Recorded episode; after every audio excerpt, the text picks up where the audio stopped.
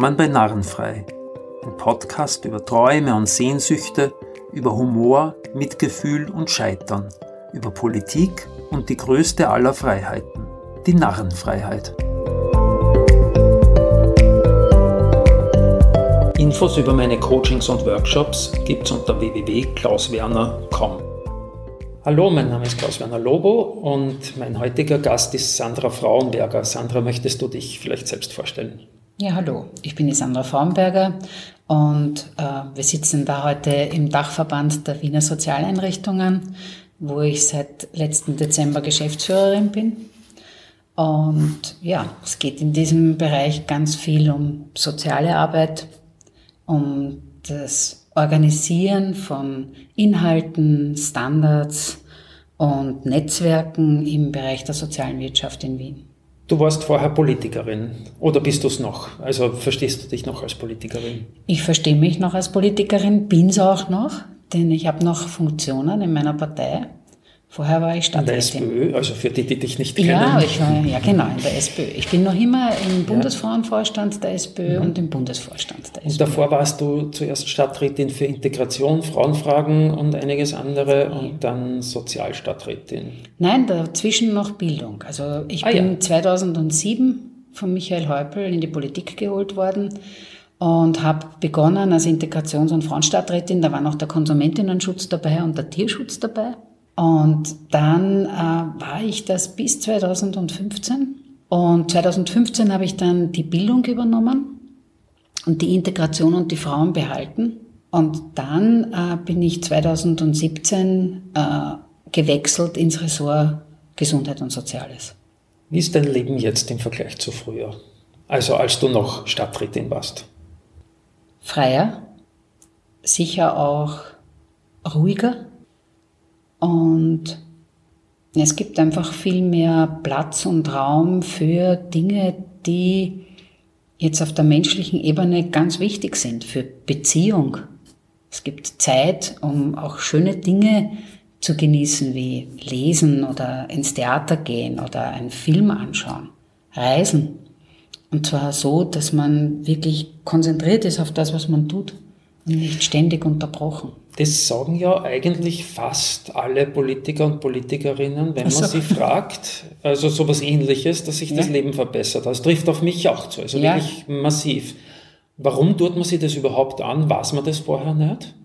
Ich habe es in der Form so nicht gewusst. Also ich muss dazu sagen, ich komme aus der Gewerkschaft. Ich habe mhm. dort äh, viele Funktionen auch gehabt und war als junge Frau schon auch also, äh, Multitasking in dieser Gewerkschaftsbewegung unterwegs, weil so viele junge Frauen hat es nicht gegeben. Äh, also wenn man jemanden braucht hat für eine Funktion irgendwie, jetzt sage ich in der Arbeiterkammer oder im ÖGB oder wie diese ÖGB-Krise war, obwohl man auch zeigen wollte, dass der ÖGB auch ein junges, ein weibliches Gesicht hat. Also ich war schon unterwegs. Mhm.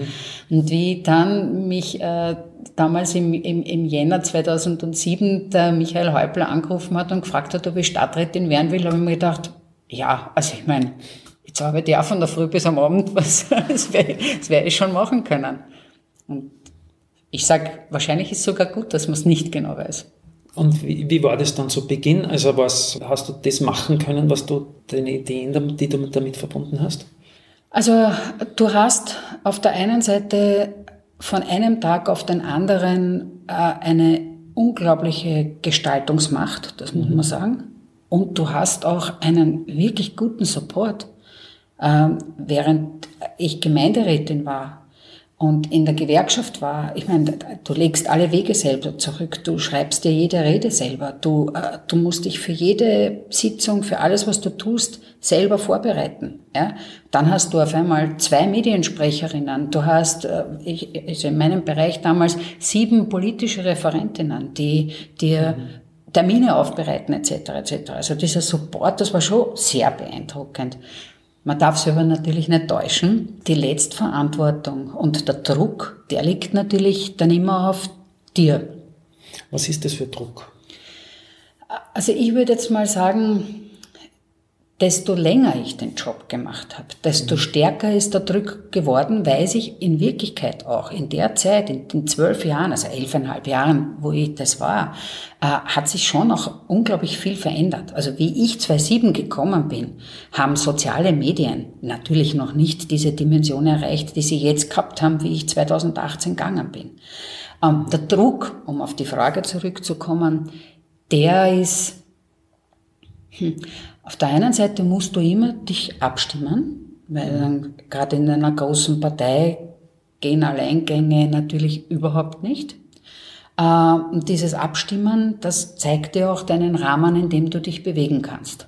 Und Abstimmen heißt, du willst eine Entscheidung treffen, du findest die für gut und dann musst, musst irgendwen, wen musst dann fragen? Du musst Du musst in Wirklichkeit deine Partei, deinen Club überzeugen, dass das ein guter Schritt ist. Was heißt das bei der SPÖ jetzt konkret? Also wenn du da, also du als Stadträtin, wen musst du da überzeugen? Musst du die Mehrheit im Club überzeugen? Musstest du den Bürgermeister überzeugen? Hat es gereicht, wenn du den Bürgermeister überzeugst, dann überzeugt der den Club oder wie ist das? Wie Nein, es ist vorstellen? eigentlich, muss, bei, bei, uns in der SPÖ ist es so, du musst einmal in der Partei mhm. lobbyieren für deine Position. Mhm. Und da eine breite Zustimmung kriegen. Und du musst natürlich auch deinen Club überzeugen. Mhm. Ähm, was den Bürgermeister betrifft, muss ich sagen, ich habe äh, zu Michael Häupl eine ausgesprochen vertrauensvolle Beziehung gehabt. Und ich würde auch sagen, kann mich nicht erinnern an eine inhaltliche Auseinandersetzung mit ihm. Wir haben, wir waren sehr konform. Aber gerade als Verantwortliche fürs Integrationsthema war der Druck eben der, vertrittst du jetzt eine Position, wo du deine Partei noch hinter dir hast, auf der einen Seite, und natürlich auch der Druck in Richtung der Medien.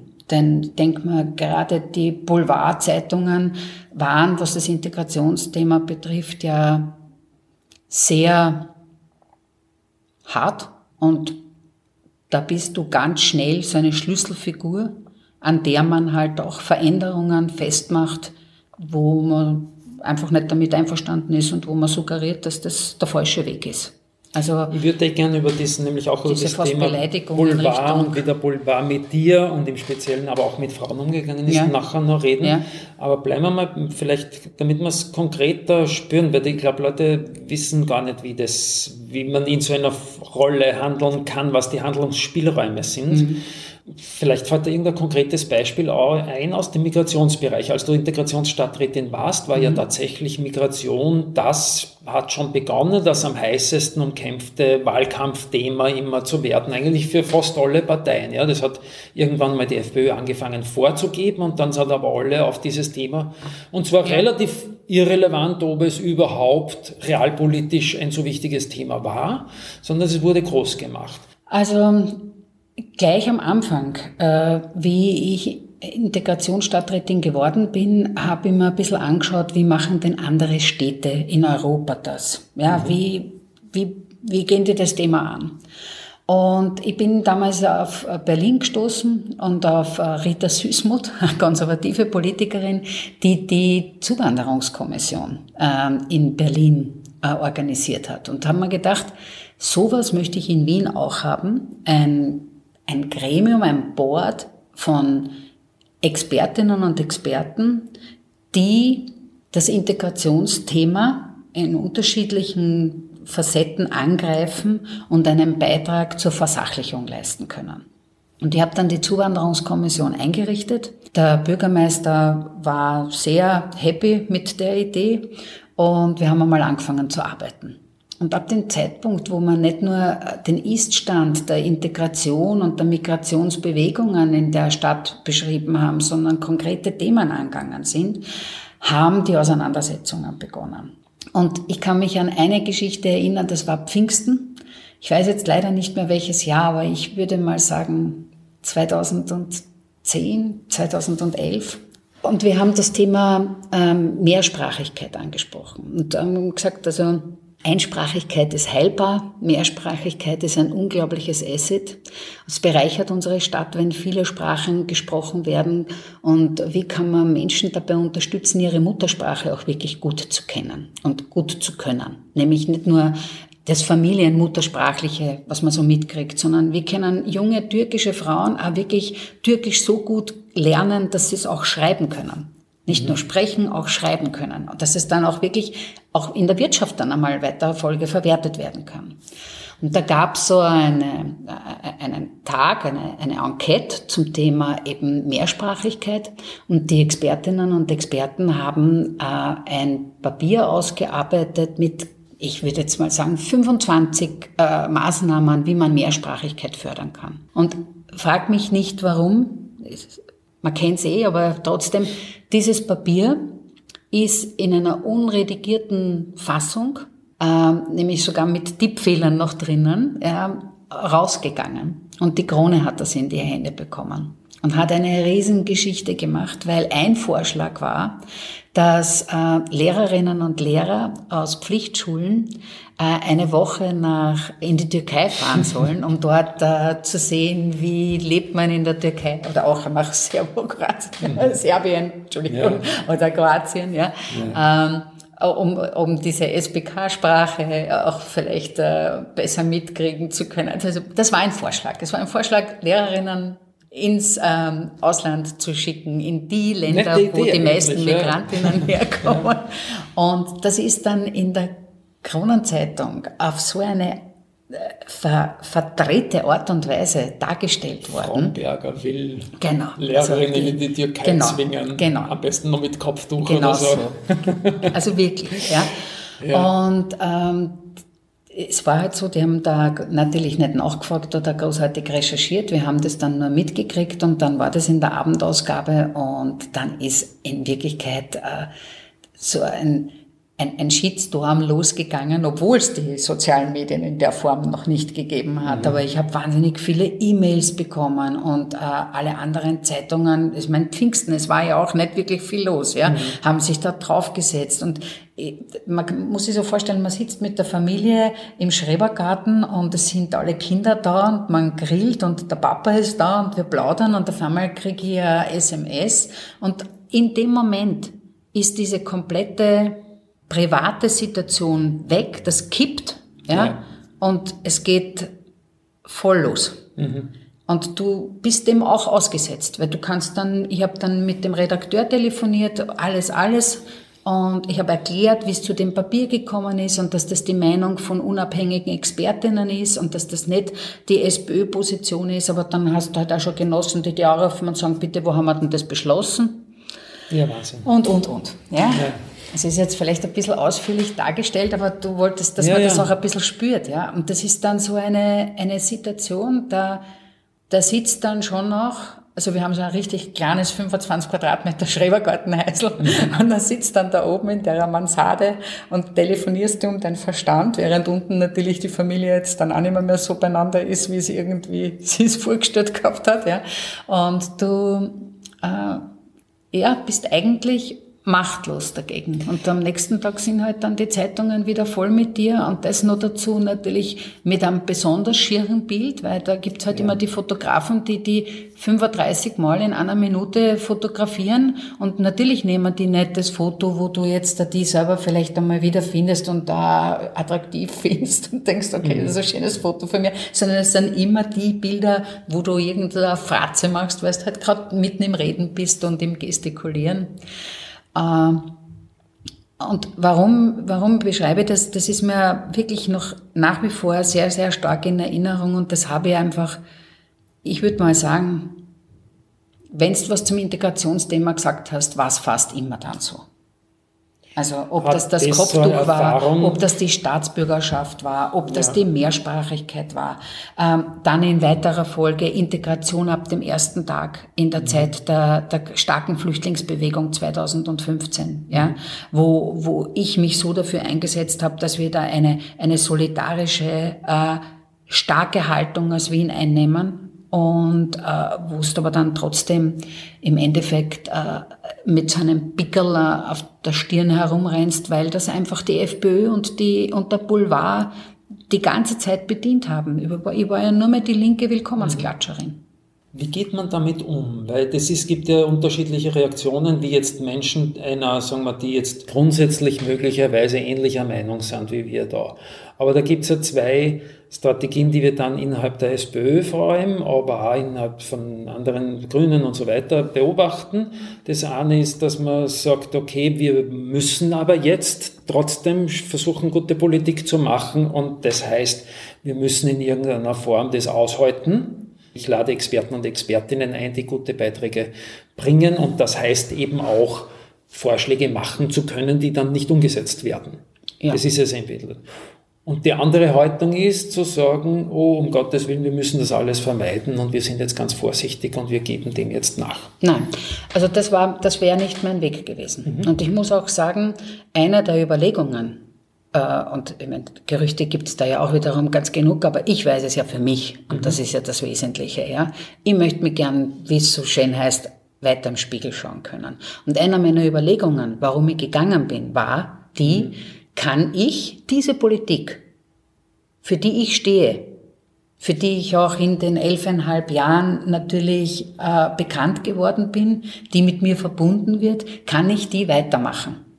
Und wenn ich, wenn ich das Gefühl gehabt hätte, in all den Jahren, wo ich verantwortlich war für das Thema, ich kann nicht so integrationspolitisch gestalten oder auch frauenpolitisch gestalten. Das ist ja das nächste Thema, das immer wiederum einen heftigen Diskurs äh, letztendlich hervorruft. Ja. Wenn ich das nicht können hätte, dann, äh, dann hätte ich diese Position nicht gemacht.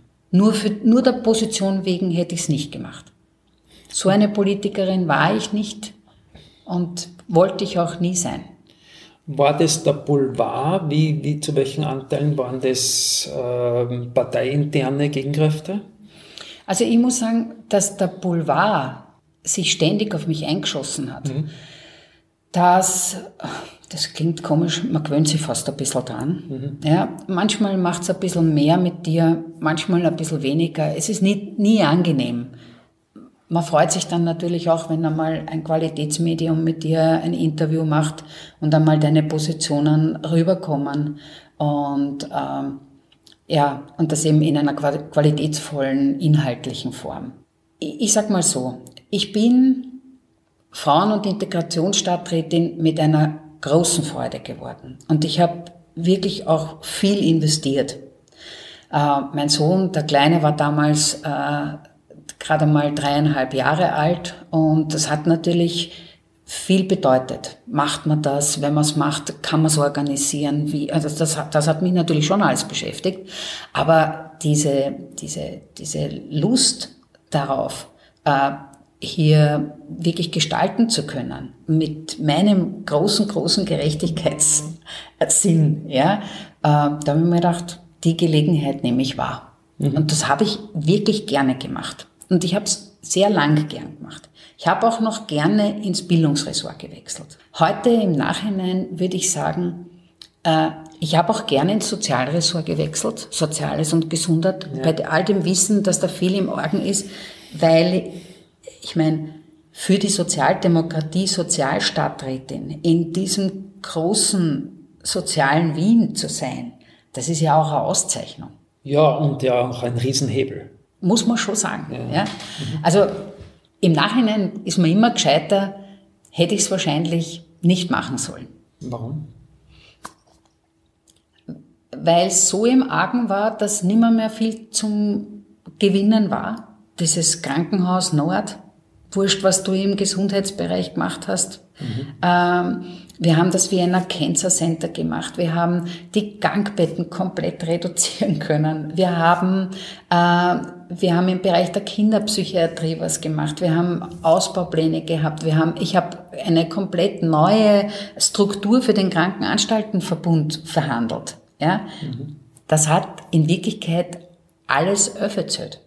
Und warum Weil das Krankenhaus Nord so dominiert hat, es hat mit, so dominiert äh, mit dem Thema Geldverschwendung. Ja, ja, also ich würde jetzt mal sagen, wenn einmal in einem Projekt der Hund drin ist, dann ist er drin. Und dann ist noch das Krankenhaus Nord noch einmal in Verruf gekommen, schon zu einer Zeit, wo ich verantwortlich war, nämlich mit dieser Beauftragung vom Energiering, mhm. wo ich mir damals nur an den Kopf gegriffen habe und mir gedacht habe, bitte, ich habe geglaubt, das gibt's nicht.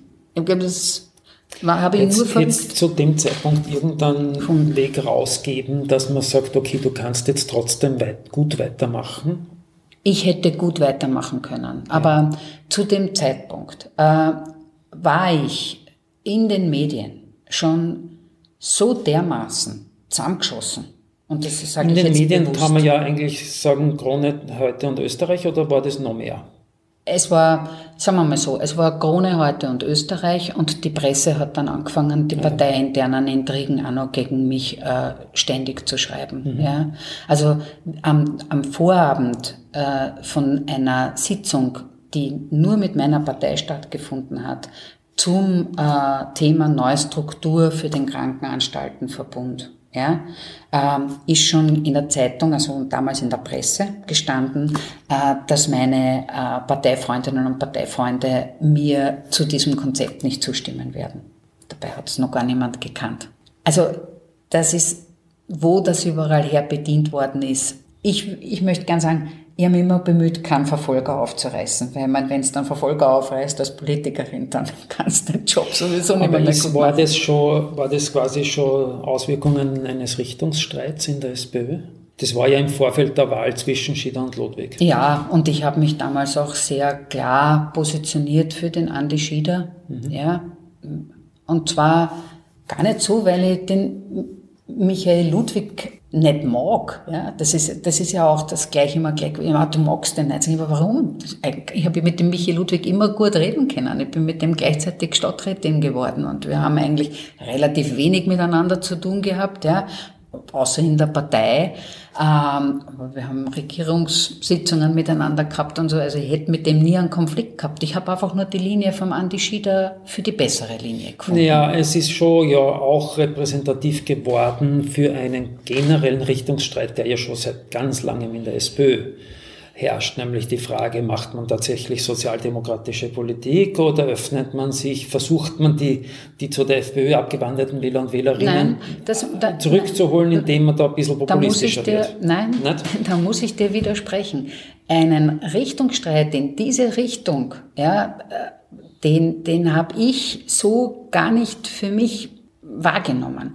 Wir haben, wir haben einen Richtungsstreit gehabt eher über die politischen Konzepte.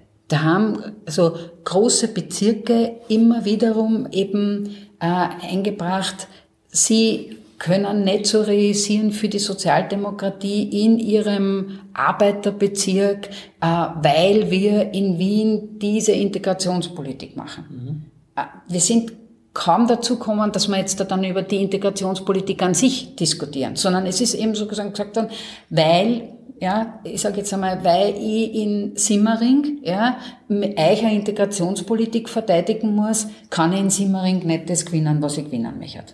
Und damit ist man noch hergegangen und hat gesagt, okay, und dafür verantwortlich ist, na, na, na, die Integrationsstadträtin. Es gibt in der SPÖ ein paar Leute, mit denen ich sicher nicht dieselbe Position habe zum Thema Integration. Brauchen wir gar nicht reden.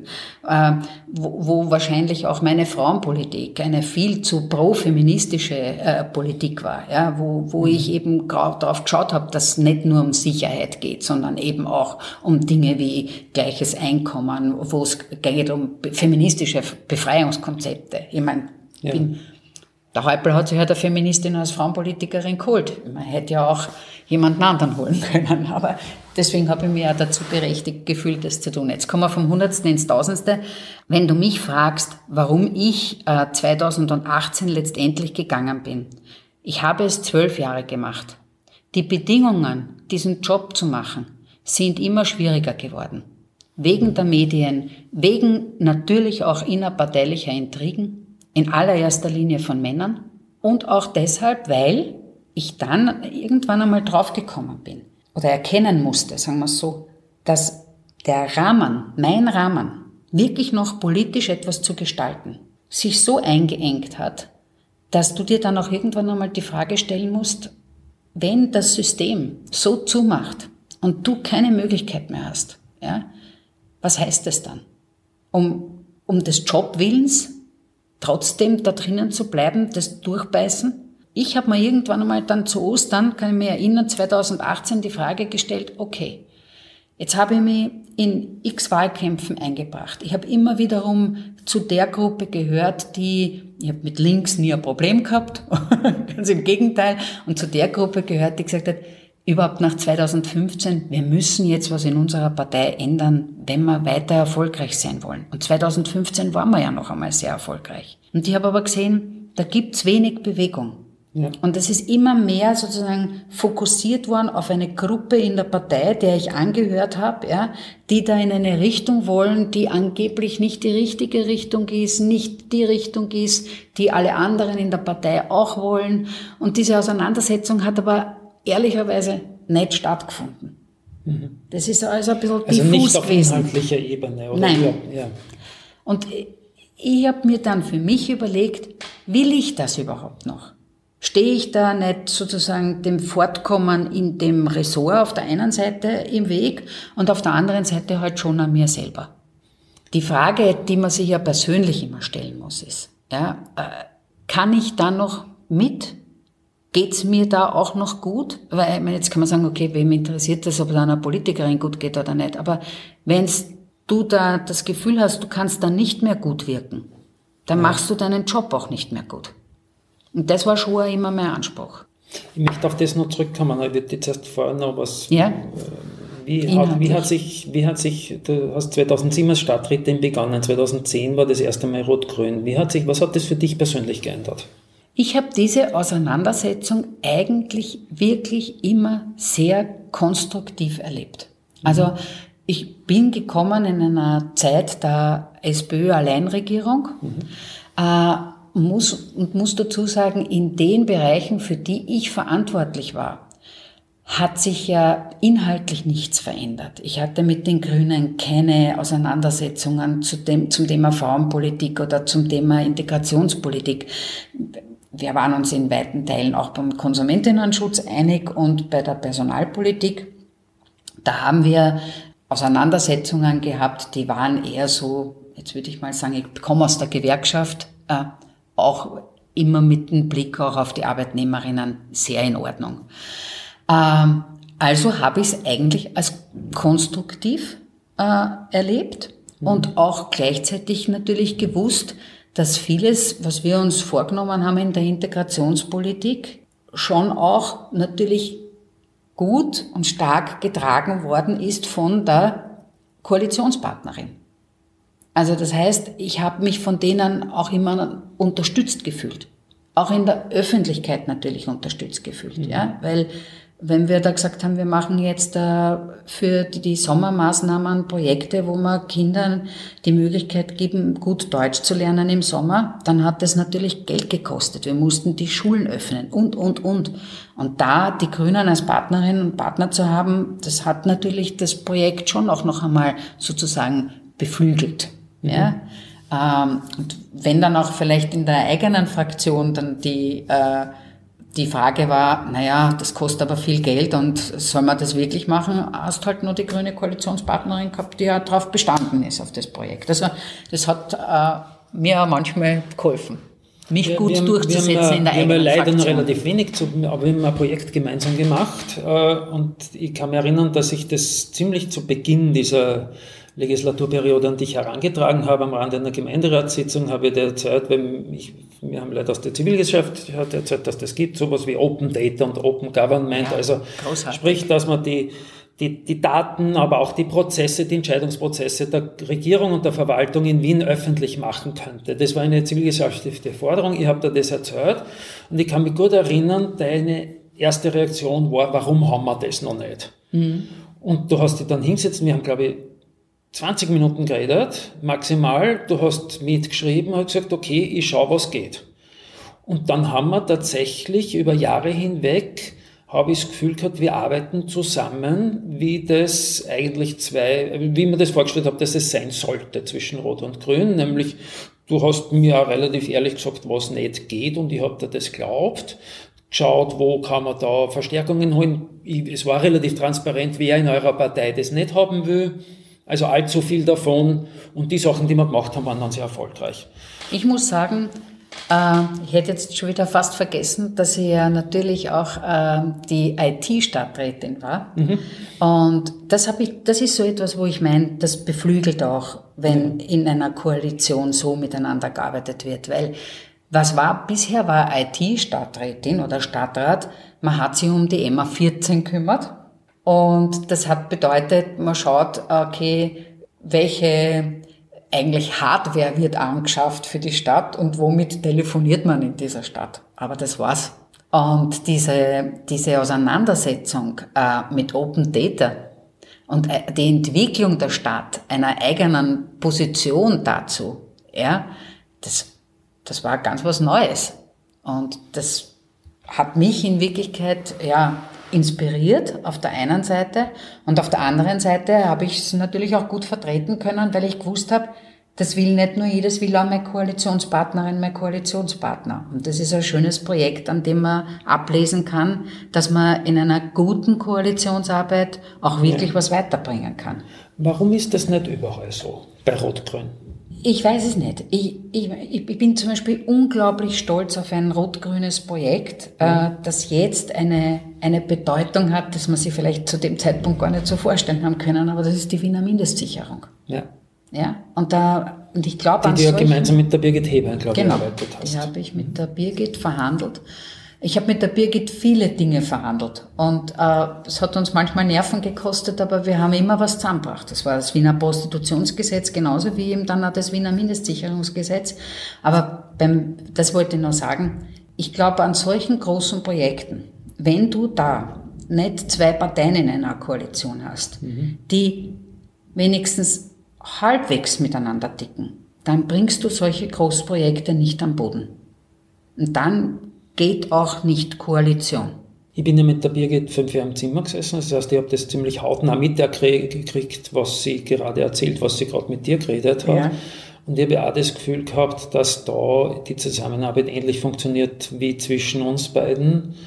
Aber das Problem liegt ja dann eher möglicherweise daran, dass innerhalb der Parteien sich manche Leute ferner zueinander stehen als zwischen zwei Parteien. Ja, ich habe das auch gemerkt, zum Beispiel äh, bei der Bildung. Mhm.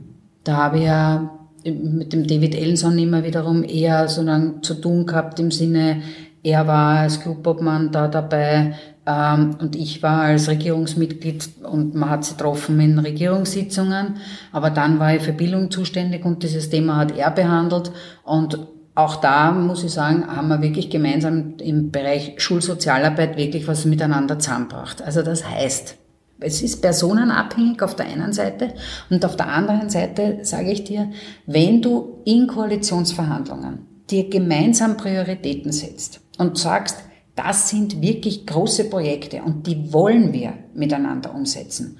Und du nimmst dir dann nicht die Zeit, dass du in der Koalitionsverhandlung bei diesen großen Projekten die Eckpfeiler gut einschlagst, dann hast du die Auseinandersetzung versetzt, dann, wenn du das Projekt angehst.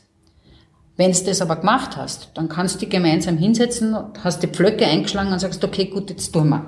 Mhm. Und dann ist es so, wie du jetzt gerade gesagt hast, auch kein Problem, wenn man sagt, du, pass auf, das packe ich nicht. Da komme ich nicht drüber in meiner Partei oder da komme ich nicht drüber, weil ich das Geld nicht dafür aufbringe oder was auch immer, dann gibt es ein Verständnis. Wenn man aber das Gefühl hat in so einem Projekt, man zieht nicht an derselben inhaltlich, am selben inhaltlichen Strang, sondern man hat eine inhaltliche Differenz. Dann wird schwieriger.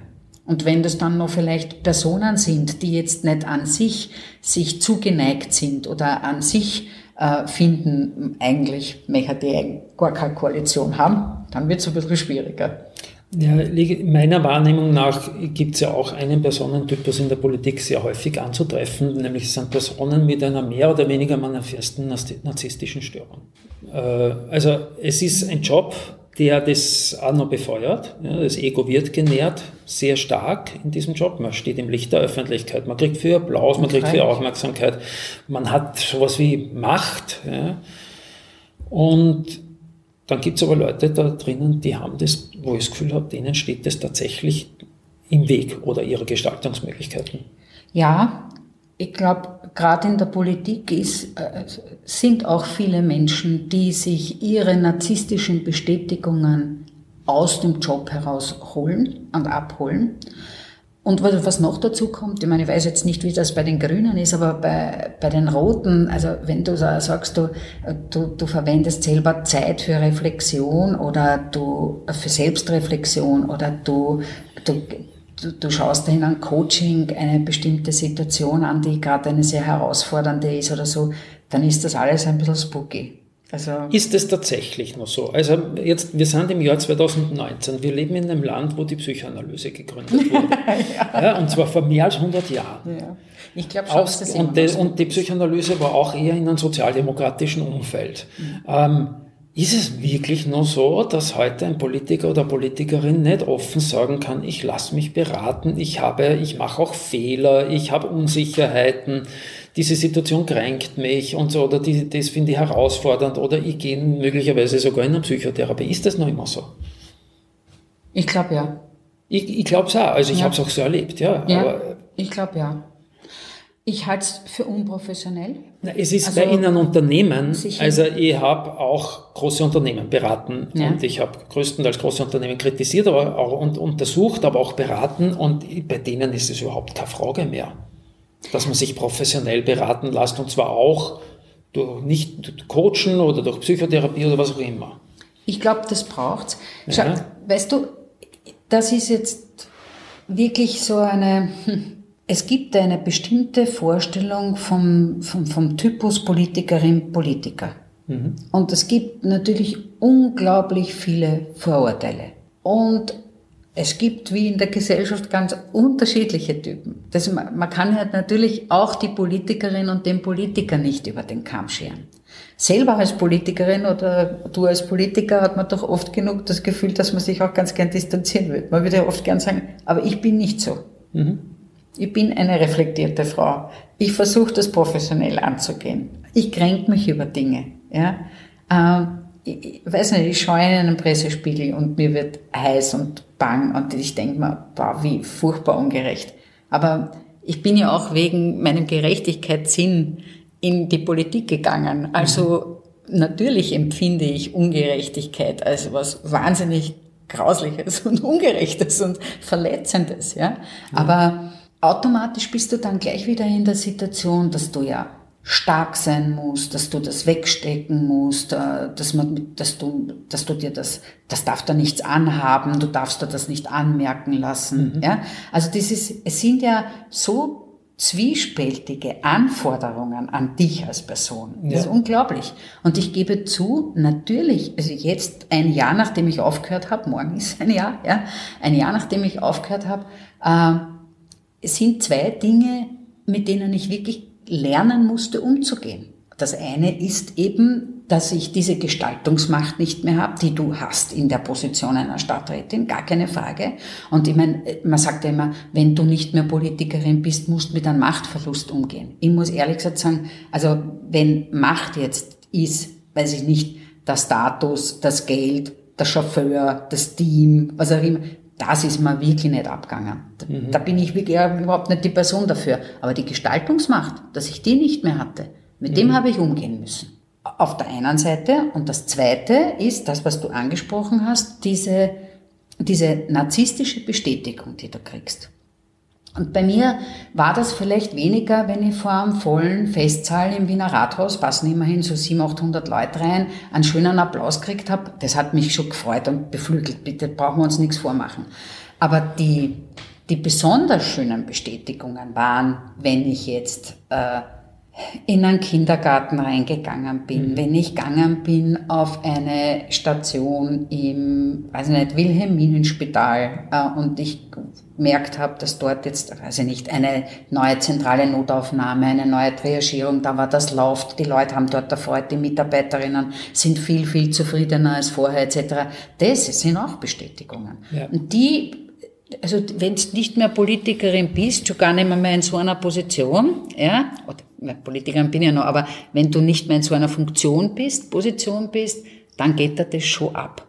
Wie bist und wenn damit du, umgegangen? Na, du, eigentlich insofern, dass ich ja ein großes Glück habe. Ich habe einen wunderbaren Mann, ich habe zwei äh, super Buben, ich habe einen großen Freundeskreis, der kleiner geworden ist natürlich, desto länger ich in dieser politischen Funktion war, aber der schon auch da ist nach wie vor. Und ich kann mir meine Bestätigungen auch dort abholen. Und ich, auf das will ich ja gerade hinaus. Wenn du so ein armer Mensch bist, dass du deine narzisstischen Bestätigungen nur kriegst durch Applaus oder durch einen Zeitungsartikel oder eben so eine Aufmerksamkeit, auch so eine geliehene Aufmerksamkeit, mhm. muss man sagen, dann bist du eigentlich eh arm. Was wir ja, glaube ich, tatsächlich sehen in vielen Fällen von sehr mächtigen Spitzenpolitikern, das war so fast nicht, also bei Männern sehr viel häufiger. Also ich meine, allein das, was wir jetzt am Wochenende erlebt haben, ja, diese, die, die, diese Videos, ja. das zeigt ja auch, der Armin Wolf hat das sehr gut analysiert, das zeigt ja, dass der Strache ein Mensch ist, der unglaublich liebeshungrig ist. Mhm. Der braucht ja die ganze Zeit von jedem bis hin zu dieser russischen angeblichen Oligarchennichte, Applaus und, und, und Zuwendung. Und das ist ja möglicherweise, aber das geht ja durch die Bank so, ja. Also Donald Trump, Peter Pilz, Sebastian Kurz, äh, Strache Gudenus. Es ist was sehr Männliches, muss Es ist sagen. was sehr Männliches. Mhm. Äh, zieht sich durch die Bank diese unglaubliche Anerkennungssucht, die unglaublich destruktiv ist dann für Gesellschaften. Und letztendlich auch für die Person an sich. Ja. Denn wenn du dich nur mehr über das definierst, dann fallst du sehr, sehr tief. Mhm. Also abgesehen davon, dass das alles sehr tief ist, was die gemacht haben, mhm. sind die jetzt auch sehr, sehr tief gefallen. Und zwar nicht nur deshalb, weil er nicht mehr, mehr Vizekanzler ist, sondern der ist auch persönlich wahrscheinlich sehr, sehr tief gefallen. Hast du Mitgefühl mit ihm? Nein. Also, nein. Klar, nein. Mhm. Äh, aus genau den Gründen, die ich gerade beschrieben habe. Mhm. Man, wenn du in so eine machtvolle Position kommst, dann hast du eine ganz hohe Verantwortung. Und du musst dieser Position gegenüber einen Respekt haben, einen wirklich ernsthaften Respekt. Das finde ich, das ist das, wenn ein ein Volk dich demokratisch legitimiert, in so eine Position zu kommen. Und das mhm. ist was anderes als, weiß ich jetzt nicht, irgendeine Führungsposition in einer Firma zu übernehmen. Ja? Du bist le demokratisch legitimiert in eine Position gekommen. Das heißt Verantwortung und das heißt Respekt vor dieser Position. Und wenn du diesen Respekt verlierst, dann habe ich kein Mitleid. Wäre es nicht notwendig, äh, tatsächlich mehr Coaching, Psychotherapie, soziale Prozesse und so weiter ins Parteiengeschehen, ins, auf, auf, auf Parteiklausuren äh, für Spitzenkräfte und so weiter einzu, äh, zu etablieren. Man, man kann sie niemandem aufdrängen, aber dafür zu werben, für eine höhere soziale Akzeptanz, davon auch zu sagen, ich hole mir jetzt Hilfe, nämlich ich muss nicht alles immer, ich muss nicht perfekt sein, ich muss nicht alles immer richtig machen. Ich stimme dir zu, ja. dass Reflexion, Selbstreflexion, Coaching, Begleitung in schwierigen Prozessen, bei großen Herausforderungen, ob es jetzt gesellschaftspolitische Herausforderungen sind oder Herausforderungen in einem Projekt sind, sehr sinnvoll ist. Und ich, ich, ich sage auch, äh, dass ich selbst immer wiederum mir solche Werkzeuge, ich sehe es nämlich als das, mhm. genommen habe, um Aufgaben gut erfüllen zu können. Mhm. Habe überhaupt kein Problem damit, dazu zu stehen. Ich finde es professionell, muss ich dazu sagen. Wenn du äh, aber jetzt das in der Gruppe andenkst, äh, man muss schon sagen, es ist wie überall, desto höher du raufkommst, also selbst wenn du jetzt sagst, okay, ein Führungsteam, ja, arbeitet in einem Team zusammen, hast du da drinnen natürlich trotzdem Konkurrenzen. Entweder hast du die aufgrund von inhaltlicher Auseinandersetzungen oder eben aufgrund von, wer hat die besseren Mehrheiten. Oder wer kriegt den Listenplatz parteiintern. Genau. Ja. Und deswegen glaube ich, ist in, im, im, Typus der Politikerinnen, äh, jetzt sage ich einmal, ein Gruppencoaching wahrscheinlich schwieriger, als wenn du hergehst und sagst, okay, ich möchte jetzt mit meinem Team äh, ein gutes Projekt machen und deswegen lassen wir uns da als Gruppe oder als Team begleiten. Das heißt, die, die Konkurrenzsituation in der Privatwirtschaft, also in, in Teams gibt es Supervision und, und Coaching und, und Workshops und was weiß ich, bis hin zu, dass die Leute outdoor irgendwelche Spiele machen lachen und so weiter. Das ist ja in, in Konzernen, in großen Betrieben Eben. völlig üblich, dass man über seine Schwächen redet und so weiter. Glaubst du, dass es in der Politik auch weiterhin nicht gehen wird? Oder? Ich glaube, dass ja äh, gerade Parteien wie die Grünen oder so da durchaus schon aufgeschlossener sind und solche Dinge machen. Ja, hätte ich mir gedacht. Nein? ich weiß nicht. Also ich, ich, ich gehe jetzt noch einmal auf das zurück, weil ich eben das nicht da reindrängen will in diese, weiß ich nicht, äh, energetische Ecke oder oder in diese wie Esoterik-Ecke, sagt man ja da oft, ja, ja. ganz äh, abfällig.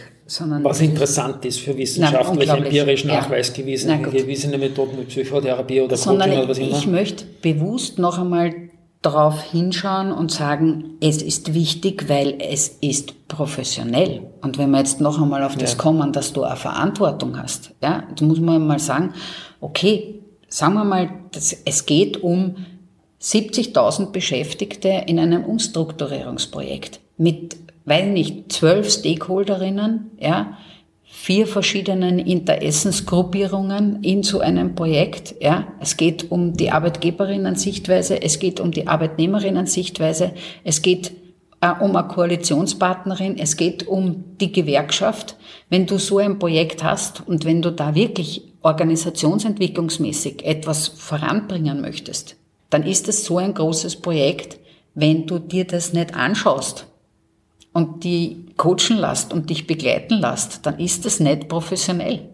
Es ist nämlich auch nicht professionell, wenn du, wie du es erzählt hast, ja, also du, du oder auch deine Kollegin äh, Brauner, die Vasilak und so weiter, also vor allem Frauen waren ja auch massiv Opfer von übelsten sexistischen Angriffen. Ja. Durch den Boulevard. Und das ist ja nicht, du hast das eh angesprochen, welche Fotos dann gezeigt werden und so weiter. Das geht ja sehr ad personam und das ist ja wirklich eine Menschenhetze denen vor allem Spitzenpolitiker und mehr Politikerinnen ausgesetzt sind. Das einfach wegzustecken, verhärtet ja möglicherweise auch und das ist, glaube ich, keine wünschenswerte Eigenschaft, wenn Politiker und Politikerinnen im Sinne des Gemeinwohls agieren sollen, weil dann sollen sie ja mit der Bevölkerung, mit den ihnen anvertrauten Menschen sowas wie Mitgefühl haben. Ich stimme dir zu. Also das, was da an Antifeminismus und an Sexismus abgeht in der Politik, äh, befeuert durch die Medien. Das ist nach wie vor einfach wirklich. Äh, und das ist, betrifft ja übrigens nicht nur weibliche, ich kann mich erinnern an die Prinzessinnen-Debatte, also die, den, den, den Kern als Prinzessin hinzustellen. Ja, ja. Das ist ja auch sexistisch Stimmt, ja. gegen einen Mann in dem Fall. Also er wird als Prinzessin gezeigt, also mhm. das heißt jemand, der besonders sensibel ist. Als ob das eine Eigenschaft das ist, der, als ob ja, das eine negative Eigenschaft wäre, Sensibilität ja. für einen Politiker. Ja, ja, ja. Na, das, also, das ist ja zum Teil wirklich ganz grauslich. Manchmal denkt man sich, es kann nicht mehr Ärger werden und dann wird es noch ein Stück ja. Ärger. Ja? Und also wie da auch zum Teil mit der, ja auch wirklich Gewalt gedroht wird. Mhm. Ja? Und was einem da alles gewünscht wird und aufgehetzt wird, das ist natürlich äh, heftig. Ich, also eine der heftigsten Phasen war allerdings, wie ich dann auch noch angefangen habe, also wie, ich, wie es noch angefangen hat, dass ich Drohbriefe nach Hause bekommen habe. Also. Äh, und da meine Kinder auch mit hineingezogen worden sind. Also das ist so dieses, wenn du dann mal weißt, da wissen Leute, wo du wohnst, wo deine Kinder zur Schule gehen und so, das schnürte dann schon ganz schön äh, noch einmal den Hals zu. Und da hilft auf der einen Seite natürlich, wenn du äh, im privaten Bereich äh, eine gute Partnerschaft hast, der dich hält und stärkt. Aber natürlich, sage ich einmal, wenn es dich da nicht begleiten lässt, kannst du auch verrückt werden. Wie geht's da heute damit? Oder wie geht's dir überhaupt heute? Jetzt geht's da besser als, als Politikerin? Mm. Ja. Also du bist noch Politikerin, aber also nicht mehr. Ja, ja, ich weiß schon. Geht's dir besser? Schau, ich muss dazu sagen, ich hab's echt gern gemacht mhm. und ich habe wirklich sehr intensiv darüber nachgedacht, mich auch mit Freundinnen ausgetauscht, äh, bis ich mich entschieden habe zu gehen. Und ich bin da jetzt draußen und ich, es hat keinen Tag gegeben, wo ich diese Entscheidung bereut hätte. Und ich gebe zu, ab dem Zeitpunkt, wo ich auch gewusst habe, dass ich wieder eine neue Aufgabe bekomme, ab dem Zeitpunkt ist es mir dann mhm. besser gegangen. Weil wenn du momentan, also du gehst und du weißt nicht ganz genau, was mit dir passiert und vor allem du weißt auch nicht, welchen Job du mal machen wirst, mhm. das ist etwas, äh, das, das beschäftigt dich natürlich schon. Es ist nicht nur so, dass du dann auf einmal denkst, okay, ich brauche jetzt keine Zeitung mehr lesen, ich lese jetzt nur mehr Bücher und ich mache jetzt Sport und, und, und freue mich über Oder mein Leben und koche. wie manche das machen. das, sondern es ist einfach, äh, ja, das, diese Ungewissheit da drinnen noch, was werde ich beruflich machen, die hat mich schon auch noch eine Zeit beschäftigt, aber trotzdem, es, es ist, es ist gut, Mhm. Und ich glaube, es ist, ich bin auch deshalb sozusagen dann zum richtigen Zeitpunkt gegangen, weil, wenn man zurückschaut, tut man immer ganz gerne ein bisschen verklären. Aber wenn ich zurückschaue, äh, schaue ich schon auch mit einer gewissen Befriedigung hin. Und meine Mitarbeiterinnen und Mitarbeiter haben mir zum Abschied äh, so eine Bilanz geschenkt. Und da haben sie wirklich aus den Jahresberichten, die man ja machen muss, die ganzen Projekte rausgenommen. Und mhm. das Irre ist, du vergisst ja selber ganz viel, was du gemacht hast. Viel, ja. Und das ist dann schon schön, vor allem elfeinhalb Jahre ist eine lange Zeit, wie das damals war, bin, habe ich gedacht, wenigstens ein Jahr möchte ich das überleben, weil alles andere wäre ja peinlich. Aber dann habe ich mir gedacht, naja, mhm. eigentlich wäre es super, wenn ich eine Wahl auch sozusagen bestehe. Ja, na, dann habe ich die Wahl, und dann habe ich gedacht, naja, 2015 habe ich gedacht, bumm, wie lang ist man das eigentlich? Ja, also das Was ist ja auch diese heute, Frage. dass du durch Wien gehst und nicht anhand von irgendwelchen Hinweistafeln an Hausmauern, wie das glaube ich dann eher Wohnbaustadträte betrifft, sondern anhand der, der Stadt, in der du lebst, siehst, das habe ich gemacht oder dazu ja. habe ich beigetragen. Ja. Das ist ja ein schönes Gefühl. Ja, das ist schon schön. Ja. Es ist passiert mir auch jetzt noch manchmal, jetzt habe ich unlängst, war ich beim Spar einkaufen und ist eine Frau auf mich zukommen und dann gesagt sie mir, ich möchte Ihnen sagen, Sie waren so eine tolle Frauenstadträtin. Schön. Und das freut einen. Ja? ja. Eine. Was, stell dir vor, du wachst in äh, zwei Jahren auf und alles ist so, wie du dir es wünschen würdest. Also in zwei Jahren hat möglicherweise auch in Österreich äh, sicher und möglicherweise auch in Wien eine Wahl stattgefunden. Es passiert einiges auf der Welt derzeit mit dir möglicherweise in deinem Job. Stell, dir vor, du wachst an einem Montag in zwei Jahren auf und alles ist so, wie du es gerne für dich hättest. Woran merkst du das? Ähm, ich merke es an der Stimmung in der Stadt. Ich glaube, man kann eine Stadt schon gut spüren. Und mir wäre am wichtigsten, dass ich es daran spüre, dass wir keine Obdachlosigkeit in dieser Stadt haben, weil die Menschen gut versorgt sind. Ähm, wir, ich würde es merken daran, dass, dass die Menschen höflich und freundlich aufeinander schauen, rücksichtsvoller sind.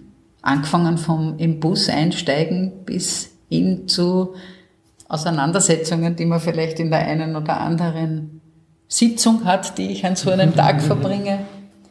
Und ich würde es auch insofern wahrscheinlich an mir selbst spüren, weil ich würde so eine Entwicklung, denke ich mal, mal mitbekommen und hätte einfach ein, ein zufriedeneres Gefühl. Das Gefühl, dass es in dieser Stadt gut ist und dass es richtig ist und dass es einen sozialen Zusammenhalt gibt und dass sozusagen die Populisten und die Rechten in dieser Stadt einfach nichts mehr zum Sagen haben.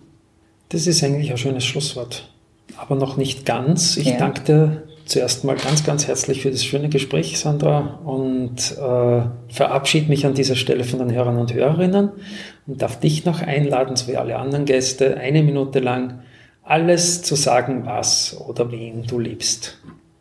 Ich liebe meinen Mann, ich liebe meine Kinder, ich liebe mein Leben. Ich äh, liebe es, Zeit zu haben, um zu kochen. Ich liebe Musik. Ich, ich liebe es, ein gutes Buch zu lesen, vorzugsweise von einer feministischen Autorin, wenn es noch Französisch ist, noch besser. Ich liebe es, hierher zu gehen in meinen neuen Job und für diese soziale Stadt zu arbeiten mit großartigen Menschen, die alle miteinander engagiert sind. Ich liebe es, in einer, in einer Blase arbeiten zu mhm. dürfen, wo alle eigentlich das Gute für die Menschen wollen. Und ich liebe es, mich mit vielen schönen Dingen auseinanderzusetzen und mich gefunden zu haben. Und ich liebe es auch, in meiner Mitte sein zu können.